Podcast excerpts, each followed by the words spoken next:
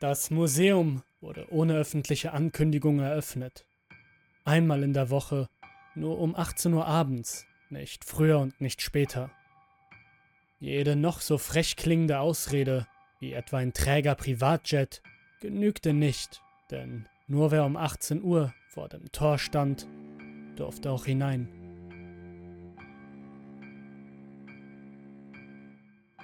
Niemand wusste, wo sich dieser riesige Spielplatz für wohlhabende Menschen befand, nicht einmal Gott.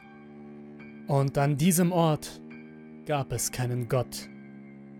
Meine Götter bestanden aus den Reichen und Berühmten, und sie waren gnadenlos und grausam.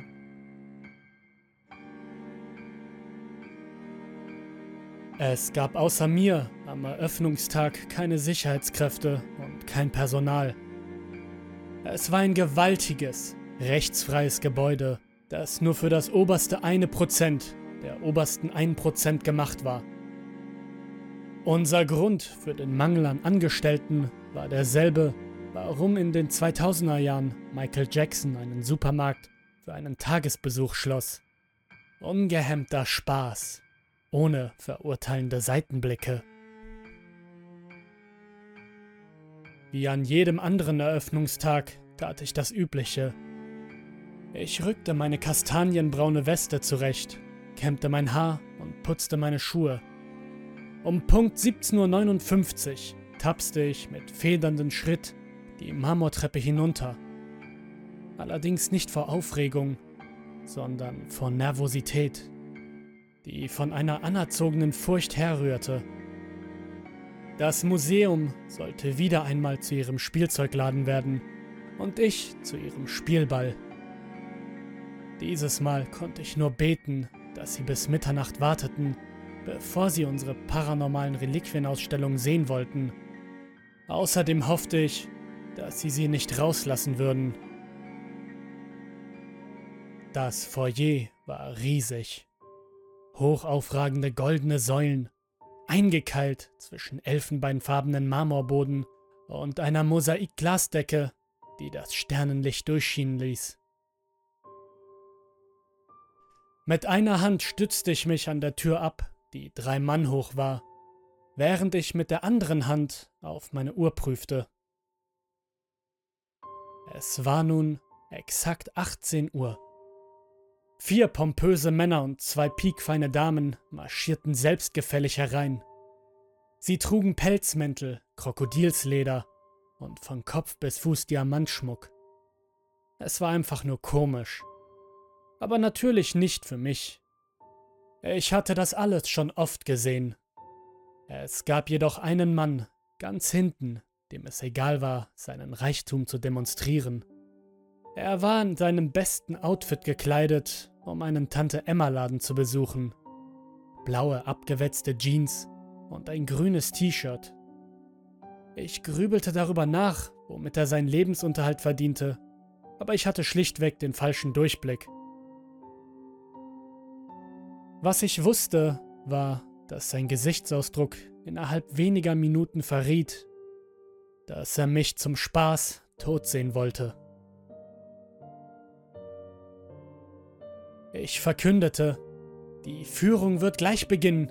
Links von Ihnen befindet sich eine Garderobe. Falls Sie Ihre Sachen ablegen möchten, ich empfehle nicht, den Raum zu verlassen. Ich muss Sie bitten, mir für die Tour zu folgen, aber das ist vollkommen optional. Es war, als würde ich von einem Drehbuch ablesen. Die Tour verlief am Anfang wie jeder andere auch. Ich führte die reichen Tölpel durch die linke Seite des Museums. Wir spazierten an den Geschichts- und Kriegsräumen vorbei, an der lebenden Wand und an den Marianengrabenausstellungen. Dort haben wir Lebewesen vom Meeresgrund in riesigen Drucktanks aus Titan untergebracht, die die Öffentlichkeit noch nie gesehen hatte. Diese Ausstellung hatte mir am besten gefallen, aber die Zeit war knapp. Am Eröffnungstag war es in den Fluren immer gespenstisch still. Auch das Außengelände des Museums erstreckte sich kilometerweit, sodass in langen Nächten wie diesen weder Autos noch Menschen mein einsames Gemüt trösten konnten. Es gab nur mich die reichen Wilden und die Ausstellung. Als wir in eine Flurkreuzung eintraten, die links zum paranormalen Ausstellungen und rechts zum Insektenraum führte, blieben wir stehen. Bitte nicht hinsehen, bitte nicht hinsehen, bitte nicht hinsehen, bitte nicht hinsehen, dachte ich. Hier entlang bitte. Wieso bleibt ihr alle hier stehen? Ich wusste warum. Sie erblickten die Glasvitrine, die neben der Tür zum Flur der paranormalen Ausstellung thronte, und die Neugierde lockte sie an.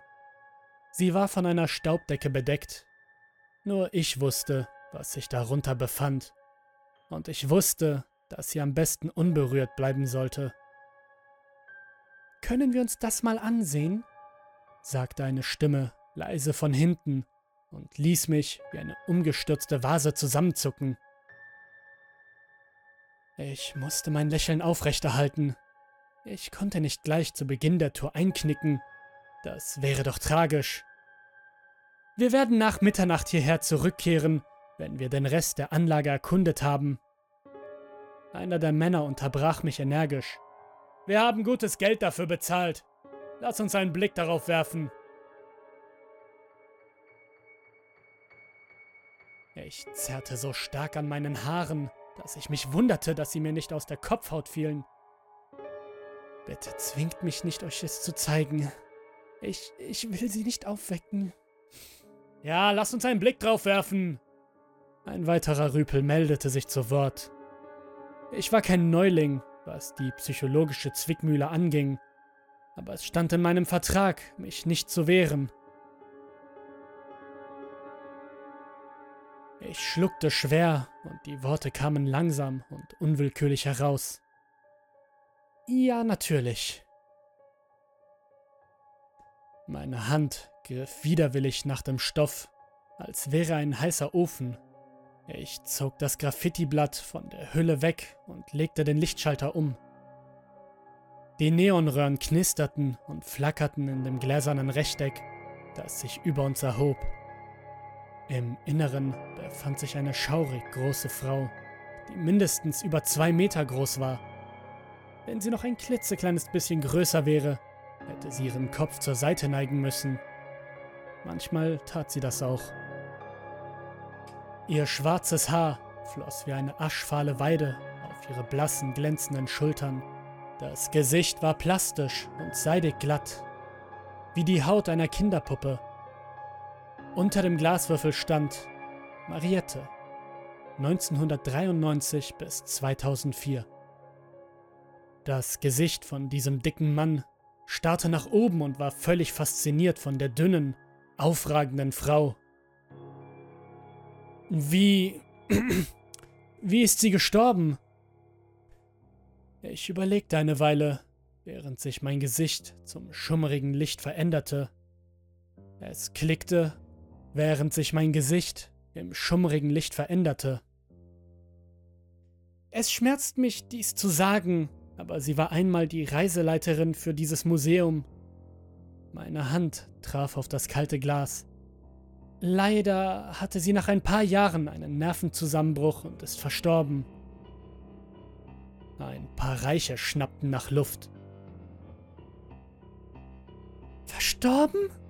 Eine Frauenstimme aus der Menge. Sie. Mein Kiefer verkrampfte sich. Sie hat sich selbst mit Plastifizierungsmitteln zu Tode gespritzt. Das ist eines der Schlupflöcher, warum wir ihre Leiche hier zur Schau stellen können. Ihr Körper ist mehr Plastik als Fleisch und Knochen.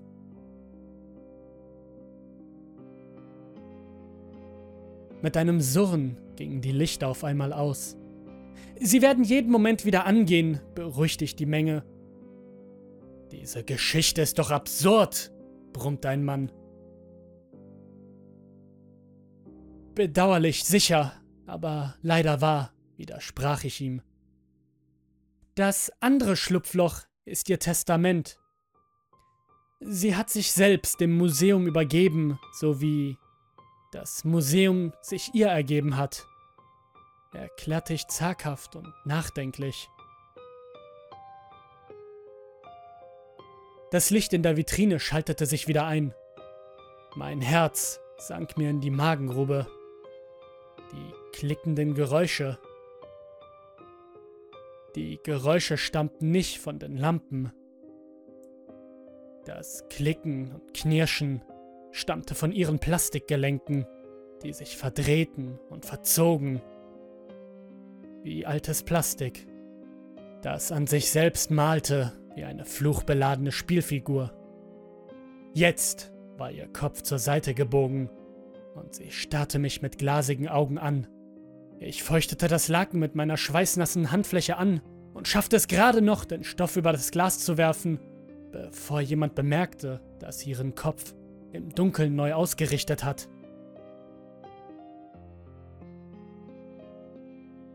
Das war's? fragte jemand aus den Reihen. Können wir sie anfassen? Ich möchte ihre gummiartige, plastige Haut fühlen. Da läuft es mir kalt den Rücken runter, sagte ein anderer. Laut meinem Vertrag konnte ich nicht Nein sagen. Diese reichen Drecksäcke könnten mich zum Spaß umbringen und damit durchkommen, wenn sie nicht bekämen, was sie wollten. Und niemand würde mich schreien hören. Deshalb musste ich schnell nachdenken. Wir sollten schnell weitergehen, erklärte ich und streckte meine offene Hand in Richtung des Flures aus. Hier entlang bitte. Für einige Exponate behielt ich die erschütternden Details für mich. Wenn ich sie mit Einzelheiten füttere, würde ich nur die Saat für ihre Intrigen legen. Und Intrigen führen zu einer ungestillten Neugierde. Neugierde ist immer der Katze tot, unabhängig von der Rasse. Ob es sich um eine hübsche Katzendame oder einen streuenden Kater handelt. Ich habe den reichen Leuten nicht gesagt, dass die Puppe ihr Glasgefängnis hasst. Ebenso wenig erzählte ich ihnen, dass wir ihre Augenlider geschlossen hielten, damit sie schlafen konnte. Ein paar Stunden lief alles glatt. Ich ließ sie die kindergroßen Käfige, die wir aus Madagaskar importiert hatten, halten und anfassen. Sie waren wunderschön und fluoreszierend, wie das Sonnenlicht durch Kristall. Dabei war ich so in meine Präsentation vertieft, dass ich Mariettes schnappenden Plastikkopf fast vergessen hätte. Mr. Jones, der reiche Kerl in der Kluft eines Supermarktangestellten, schnalzte mit der Zunge, als er sprach. Hey, ähm, Reiseführer! Er warf einen Daumen hinter seine Schulter und deutete nach hinten. Wir gehen hier entlang zurück, um uns etwas anderes anzusehen. Ich nickte zögernd. Schäbige Turnschuhe klopften auf den Marmorboden, während er und seine Frau den Flur hinunter verschwanden. Für eine kurze Zeit lief es wirklich großartig. Ich ließ sogar eine Frau in den Raum, in dem wir die Glasschmetterlinge hielten. Es waren wunderschöne Insekten, für das bloße Auge fast unsichtbar, durchsichtig und doch giftig. Die übrigen Milliardäre gähnten leise. Tief in meinem Inneren wusste ich, was sie sehen wollten. Meine Brust zog sich zusammen. In diesem Moment dachte ich, dass ich anfing, meinen Job zu hassen. Aus dem Flur, aus dem Flur ertönte das laute Krachen von zerbrochenem Glas. Neugierde hatte die Katze getötet. Bitte entschuldigen Sie mich, murmelte ich und sprintete in die schummrige Gasse des Museums in Richtung des paranormalen Flügels. Kaum war ich losgelaufen, bemerkte ich, dass ich die Türen zu den Schmetterlingen offen gelassen hatte. Hinter mir ertönten die Schreie und das Getrampel der Touristen, die in die entgegengesetzte Richtung rannten. Sie liefen vor den schwebenden Kreaturen davon, liefen um ihr Leben, flüchteten vor dem tödlichen Gift. Es war zu spät. Ich musste weitergehen. Mein Herz sank. Ich ahnte bereits, was mich erwartete. Dieser Abend lief nicht mehr rund. Um die Biegung herum entdeckte ich eine Frau, die an der Wand in einem Fenster kauerte. Sie war in Tränen aufgelöst und hielt sich mit beiden Händen den Kopf. Was zum Teufel ist passiert? Sie. Ihre Kehle war wie zugeschnürt. Ihre Worte entkamen ihr nur mühsam. Ich. Ich habe nichts. Ich habe nichts getan. Sie. Sie. Ich sah auf. Glas säumte den Boden und die Kanten der Wände, als habe der Regen den Hagel des Teufels zurückgelassen. Ein paar Schritte weiter bedeckte die graphitfarbene Staubdecke zur Hälfte ein klaffendes, scharfkantiges Loch im Schrank. Aus seinem Mund flackerten Lichter, die mich verhöhnten. Mein Magen verkrampfte sich, als ich auf die Uhr starrte. Es war noch nicht Mitternacht. Es war noch nicht Mitternacht und jemand hatte Mariettes Auslage zerbrochen. Und sie war verschwunden. Genau wie die Frau, die neben mir weinte, wurde auch mir die Kehle eng. Kommen Sie mit mir mit, sagte ich und hielt meine Hand hin. Wir sprangen auf und rannten los.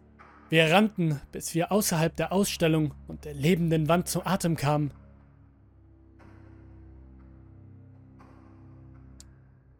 Was? Was ist das für ein Ding? fragte sie und starrte auf die pfirsichfarbene Wand. Bitte fassen Sie es nicht an. Ich konnte nicht mehr klar denken. Sie war irgendwo da draußen. Sie ragte mit ihren schaurigen Gelenken durch die Gänge, auf der Suche nach Plastik. Mehr Plastik, damit sie die perfekte Bauchrednerpuppe werden konnte. Die Puppe, von der sie so fasziniert war, während sie hier arbeitete. Sie würde eine Puppe sein, und wir würden mit ihr spielen. Genau wie sie mit uns spielen würde. Sie sieht so lebendig aus. Die Frau streckte eine Hand nach der schmierigen, fettigen Wand aus. Ich fühlte mich verloren. Ich konnte nicht atmen, es. Es war zu viel. Die Schmetterlinge, Mariette, die kranken, reichen Leute, die zum Spaß Dinge kaputt machten, ohne dass es ein Nachspiel nach sich zog. Fingerähnliche Kleckse aus der Wand streckten sich nach der Frau aus. Dicke Aprikosenwürmer, die nach Wärme suchten. Ich schlug ihre Hand weg. Sie dürfen das nicht anfassen! Sie schnaufte und ich erkannte meinen Fehler. Mein Vertrag war gebrochen und mein Kopf sollte aufgespießt werden. Wagen Sie es nicht, mich anzufassen! spuckte sie mir entgegen, wobei große, wütende Adern aus ihrem Hals ragten. Ich hob meine Hand, um sie zu beruhigen. Ich entschuldige mich, Ma'am. Dieses Ding, dieses seltsame Ding, besteht aus lebenden Zellen. Und, ohne es zu wissen, war ich trotz des Traumas wieder in der Rolle des Reiseführers. Das Ding, das sie da anstupsen wollten, könnte sie fressen. Ich möchte das nicht hören, danke! Wir standen eine Weile da, beide unfähig zu denken oder zu sprechen. Ich starrte die Wand an, als würde ich ein heißes Feuer betrachten, dessen Fleisch sich formte und veränderte. Pfirsichschleim floss in Wellen über die Oberfläche und lud mich ein, genauer hinzusehen. Darunter stand auf goldenem Schriftband die lebende Wand ich schüttelte mich aus meinem Schockzustand.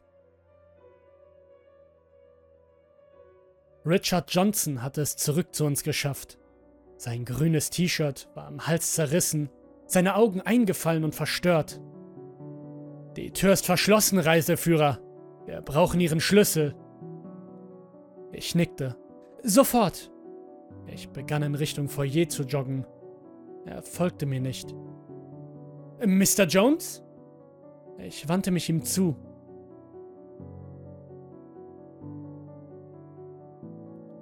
Richard Jones stand immer noch neben der Frau, die Minuten zuvor noch im Kugeln geweint hatte. Er sprach nicht, sondern starrte mich nur im schwachen Sternenlicht an, das durch das Fenster fiel.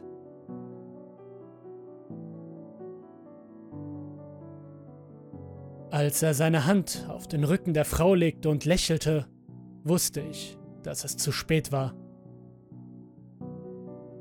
Er schubste sie mit Gewalt. Die Frau schrie auf und stürzte mit dem Kopf voran in die klebrige, pfirsichfarbene Wand.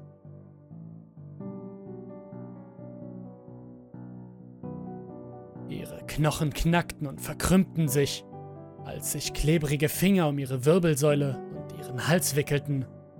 Es floss mit Leichtigkeit in ihren Mund und verlangsamte sich nur, um an ihren Zähnen zu zerren, als würde es Fleisch von einem rauen Knochen fressen. Sie schrie und schrie, bis sie widerlichen Schleim gurgelte. Die Wand verschlang sie ganz. Der fleischige Schleim zeichnete ihre Gesichtszüge und ihr Fleisch auf seiner wobenden Oberfläche ab. Fetzen von Arm und Mund ruhten auf einer hungrigen Decke. Richard lachte. Er hat gelacht und gelacht und gelacht. Für ihn konnte man mit Geld tatsächlich Glück kaufen. Schreckliches, entsetzliches Glück. Er war schlecht. Ich musste mich übergeben. Die Stimme der Wand war tief und anfangs nur schwer zu verstehen. Eine Frauenstimme, tief in den schleimigen Ritzen. Richie, stöhnte sie. Als ich mich umdrehte, um wegzulaufen, bemerkte ich, dass er verschwunden war. Und ich war in Sicherheit. Er hatte sich nur den Kick geholt, den er gesucht hatte, und sich dann aus dem Staub gemacht. Richie. Es war schwer, die Stimme auszublenden, ehe sie ganz verstummte. Ich lag zusammengekauert unter dem Fenster, hielt mir die Ohren zu und schaukelte wie ein Ball. Mein Herz schlug mir aus der Brust. Mein Magen war ein Knoten. Ich wollte nicht mehr länger ein Reiseführer sein. Ich sprang auf, rannte und rannte und blickte nicht zurück. Ich stieg die Treppe so schnell hinauf, dass meine Oberschenkel sich anfühlten, als würden sie gleich versagen. In dieser Nacht verging viel Zeit im Museum. Stunden.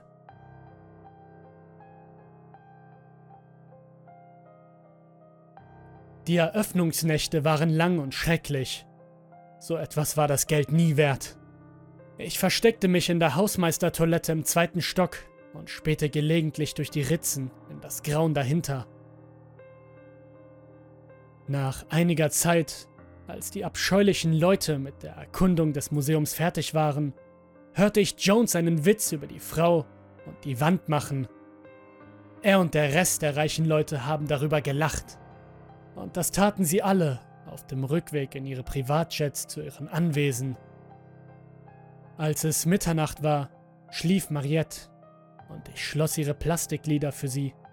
Ich hatte Glas zu fegen und Schränke zu reparieren.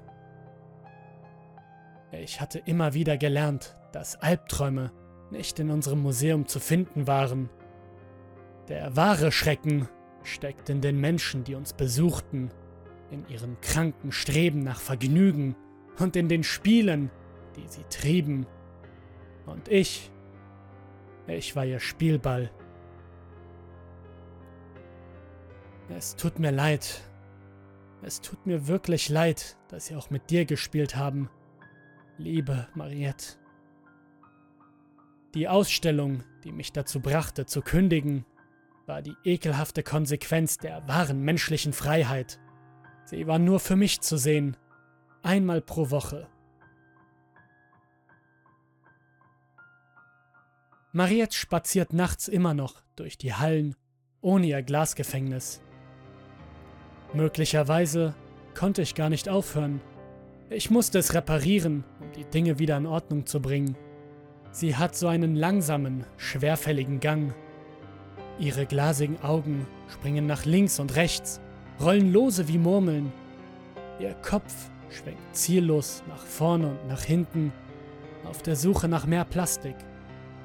Sie benötigt noch mehr Kunststoff, um dem Museum zu gefallen, um die perfekte Ausstellung zu sein. Vor dem Schließen des Tores sperrte ich nachdenklich durch das große Foyer. Das Museum war groß und beängstigend. Einen Moment lang zog ich eine Grimasse und erinnerte mich an eine Zeit, in der ich unseren Gästen nur Insekten zeigen musste, um sie zufriedenzustellen. Ich war schon lange hier. Die Geschichte tropft von den Wänden wie ein nicht enden wollender Wasserhahn des Entsetzens. Es würde noch mehr wohlhabende Besucher geben. Wahrscheinlich werde ich noch mehr Geschichten zu erzählen haben.